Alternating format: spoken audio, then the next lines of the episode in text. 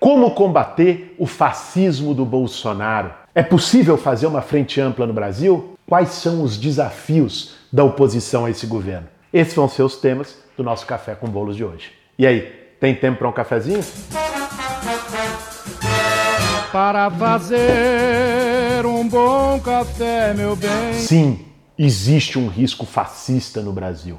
O poeta alemão Bertolt Brecht dizia que a cadela do fascismo está sempre no cio.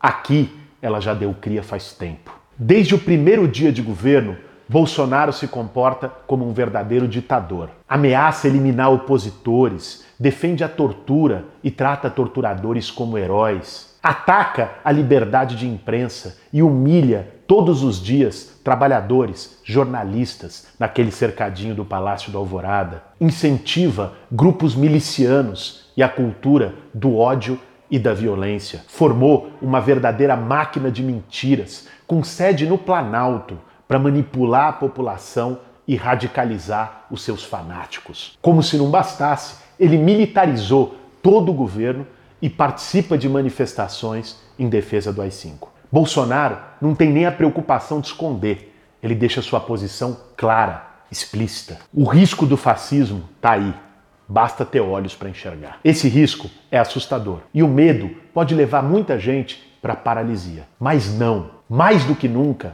é momento de agir. Em primeiro lugar, nós temos que construir uma frente ampla contra o fascismo no Brasil. Com fascismo não se dialoga. É preciso enfrentá-lo e derrotá-lo. Mas ninguém consegue fazer isso sozinho. A luta pela liberdade e pela democracia não escolhe esse ou aquele aliado. Qualquer um de qualquer partido, de qualquer lugar que esteja disposto a lutar para que o Brasil não vire uma ditadura, tem que fazer parte dessa trincheira contra o fascismo. Quem acreditar na democracia, que se apresente e entre. Não é hora de ficar olhando para trás, lavar roupa suja, remoer ressentimentos do passado. Teve o golpe em 2016 contra Dilma. Eu estava com muitas pessoas na linha de frente contra o golpe, na rua, lutando. Teve gente que defendeu o fora Dilma. Teve gente até que votou no Bolsonaro no segundo turno, dizendo que Bolsonaro e PT era a mesma coisa, ou valia tudo para tirar o PT. Qual é a nossa atitude com essas pessoas? É agora que elas perceberam o risco do Bolsonaro, que por vezes até podem ter ajudado a semear, fazendo isso inconscientemente, mas agora que elas perceberam o risco, nós vamos chegar e dizer para elas: Ah, você, onde é que você estava no verão passado? É, o que, que você fez? Você é o corresponsável por isso. Eu avisei. Ou nós vamos acolher, compreender né, e, e, se dispor a lutar junto com essa pessoa contra o Bolsonaro. Se a gente adotar a primeira posição, é não, não entender, não levar a sério a gravidade do que está acontecendo. É a gente falar, pô, tem risco de fascismo, mas não age como se tivesse. Coloca essas querelas como mais importantes. Eu não estou dizendo que elas não são importantes. Eu não estou dizendo que é indiferente alguém ter se posicionado a favor ou contra o golpe contra Dilma. E mais que isso, eu acho que ali, inclusive, abriu a porteira para toda a destruição institucional que a gente está vivendo e do qual o Bolsonaro também é produto. Agora, no meio de um, de um processo em que o cara está avançando, está dizendo que quer ditadura, está avançando, está fustigando, diz em fechar Supremo, fechar Congresso, no meio disso, é, é, é, esse passado que a gente vai ficar remoendo? Pega o negócio do, do Felipe Neto, né, que ele fez aquele posicionamento corajoso, conclamando é, os influenciadores e tal a se posicionarem, dizendo que estava tendo muita omissão. Depois no próprio Roda Viva teve um posicionamento muito bom, no mesmo sentido, até fez autocrítica em relação a, a ter apoiado o impeachment da Dilma, que ele reconheceu depois que foi um golpe. Aí quando o Felipe Neto se posicionou dizendo isso, falava, ah, Felipe Neto, mas você foi. Eu vi gente falando, não, Felipe Neto, torcendo o nariz, foi corresponsável, né, apoiou o golpe. Para lá. Eu, acho que isso é, é, ficar remoendo o fígado, é fazer política com, com ressentimento. E o ressentimento na política nunca é um bom conselheiro, ainda mais num momento desse, né, num momento tão grave, com, com riscos evidentes se colocando no nosso nariz. A história ensinou isso pra gente. Um dos fatores da ascensão do Hitler na Alemanha em 1933 foi que os comunistas e os social-democratas ficaram brigando entre si e não se uniram contra o risco do nazismo. Era um momento que guarda muitas semelhanças com o de hoje. Hitler se aproveitou da crise econômica, do desespero das pessoas, do desemprego após a crise de 29 e também do sentimento de rejeição à política, do fracasso dos políticos em resolverem os problemas das pessoas. Esses sentimentos foram combustíveis para a ascensão dessa política personalista, autoritária, representada por um salvador da pátria. E como a oposição não se uniu a tempo para barrá-lo, ele chegou ao poder. O resto da história a gente já conhece. A frente ampla pela democracia e contra o fascismo é um desafio importante, mas não é o único. É preciso entender a diferença entre unidade e identidade. Não dá para lutar por democracia e esquecer os direitos sociais. Bolsonaro também aprovou uma reforma da Previdência que faz com que as pessoas se aposentem mais tarde e ganhando menos. Tem projetos como a Carteira Verde e Amarela para acabar com o que restou de direitos sociais no Brasil. E, em nome do ajuste fiscal, tem destruído programas sociais essenciais para os brasileiros mais pobres. Porque eu acho que aí tem duas coisas. Vê só, se a gente ficar só falando de fascismo, fascismo, democracia está em risco, com quem que a gente está dialogando na sociedade brasileira? Tá bom, é óbvio, existe um risco à democracia, nós acreditamos nisso, nós lutamos contra isso. Só que isso dialoga com a grande massa do povo brasileiro? Será que essa é a grande preocupação do cara que está lá no fundão, num barraco de favela, na beira do córrego? É, o fascismo, a democracia. Teve uma história, inclusive, que acho que é bem emblemática disso aí, que é, é triste, mas verdadeira. Durante a campanha eleitoral, conhecido meu estava tentando convencer no segundo turno uma, uma senhora vizinha dele a não votar no Bolsonaro. Ela não vota, não vota, deu os argumentos. Ela falou, não, eu vou votar. Aí ele tentou, falou, porra, mas ele é um fascista. Aí ela respondeu para ele, olha, cada um tem sua profissão. Se essa é a profissão dele, eu não posso fazer nada. O que, que, que fascismo significa para a maioria dos brasileiros? Às vezes a gente está falando numa bolha mais intelectualizada, de, de, pessoas mais engajadas.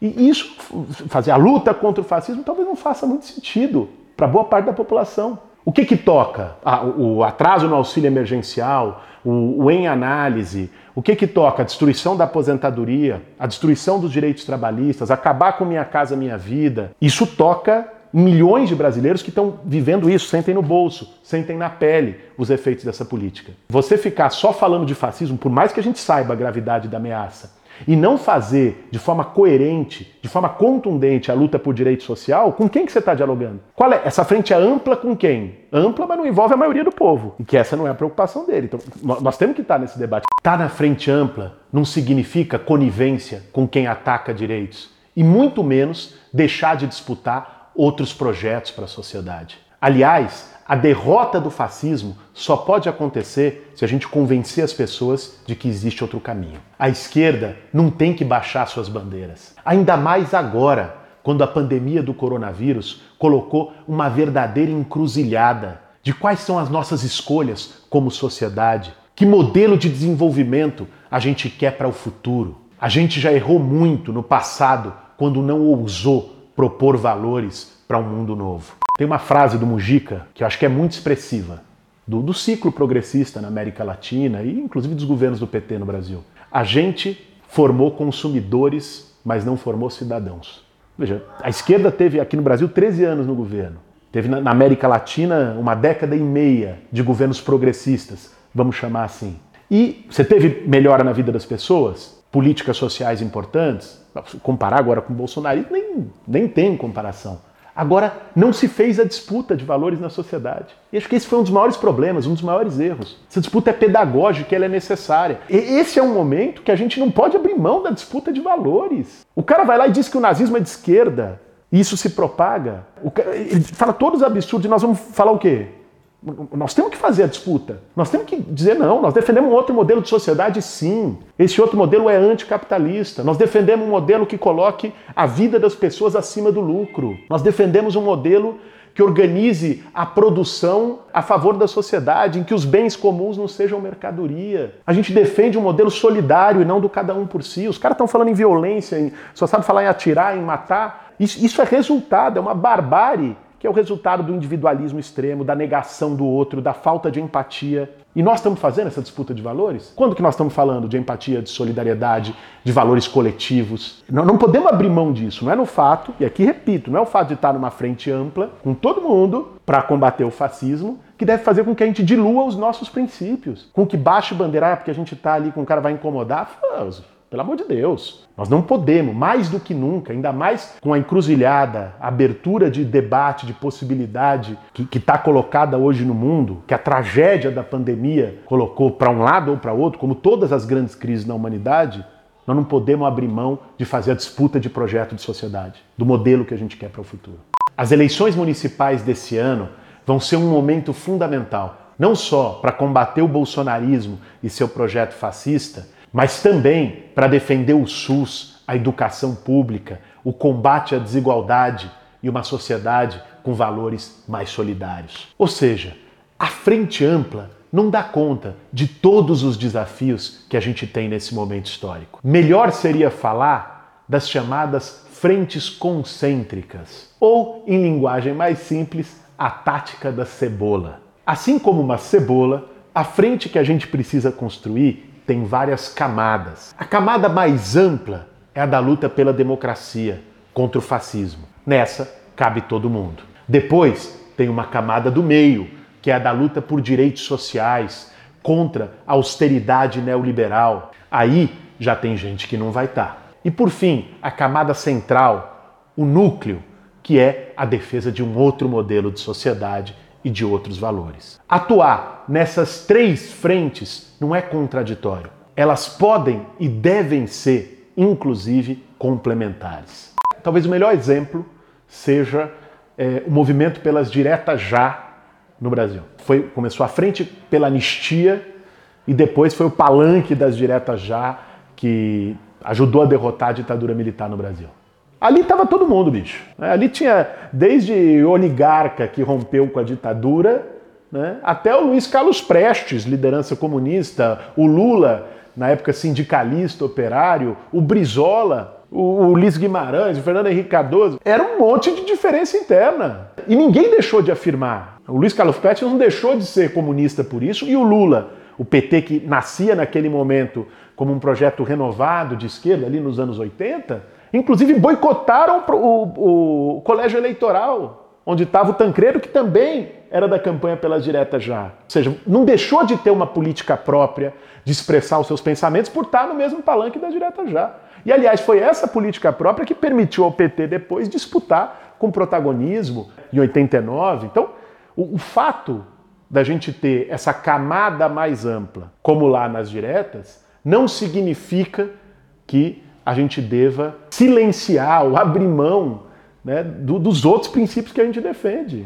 Naquele palanque, ok, mas desceu daquele palanque, nós vamos seguir defendendo né, os direitos sociais, um outro modelo de sociedade, inclusive lutando contra alguns que estavam no, no, no, mesmo palanque há 15 minutos atrás. Essa é a, a tática da cebola, ou seja, das, dos, das várias camadas de frente que tem que se fazer. Uma não anula a outra. Unidade não pode ser silêncio das diferenças e muito menos recuo das posições. Unidade tem que ser uma soma da diversidade. Lutar junto com muita gente pela democracia e contra o fascismo não pode significar que a gente deixe de fazer a luta contra os privilégios, por taxação das grandes fortunas, por outro modelo político mais democrático, que a gente deixe de enfrentar as máfias que corroem o Estado brasileiro, atuando inclusive no Congresso Nacional e no Poder Judiciário. Ou então que a gente silencie sobre o extermínio da juventude pobre e negra nas periferias, praticados muitas vezes pelas polícias de governadores de estado que também estão contra Bolsonaro.